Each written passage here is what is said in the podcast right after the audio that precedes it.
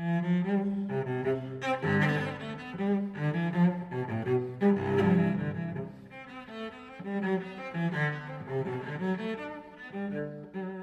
位正在收听节目的朋友们，大家好，我是主播白檀。今天是二月十四日，中国农历的元宵节，也是西方的情人节。最近的节目当中播放的乐队的曲子比较多，那么今天打算换一个轻松一点、小一点的曲子来听，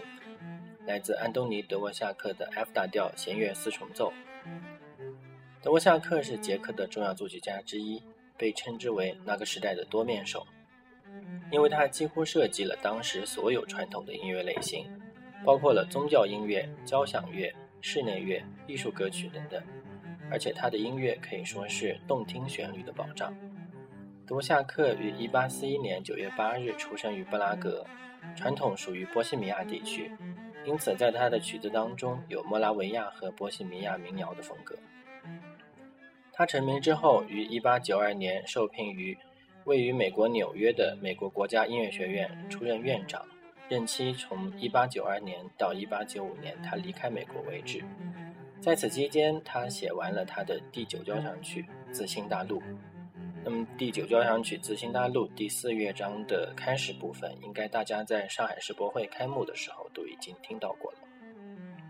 F 大调弦乐四重奏是他弦乐四重奏的第十二首，作品第九十六号，通常被人叫做美国四重奏。但这一标题并不是作者本人所写的。这部作品可以视为是第九交响曲的姐妹篇，因为它的写作时间为一八九三年，稍稍晚于第九交响曲。当时德沃夏克正在美国过暑假，用三天的时间完成了作品的构思，三个星期之后写完了全稿。之所以叫做美国，是因为德沃夏克在后来的信中写道：“如果没有亲眼目睹美国这个国家，就不会写出这样的音乐。”这首乐曲大量的使用了五声音阶，而五声音阶就是美国民族音乐的一大特点。在之前的节目当中，我们介绍过另外一个用 F 大调所写的音乐，就是贝多芬的 F 大调第八交响曲。那么，德沃夏克的这个曲子和贝多芬的音乐一样，都有开朗、明亮的特点。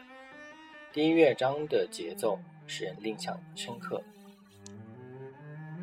在第二乐章当中引用了美国黑人灵歌的音乐元素，所以听起来比较深沉忧郁。如果大家听第一乐章觉得兴奋的睡不着，那么就在第二乐章当中安静入眠吧。Müzik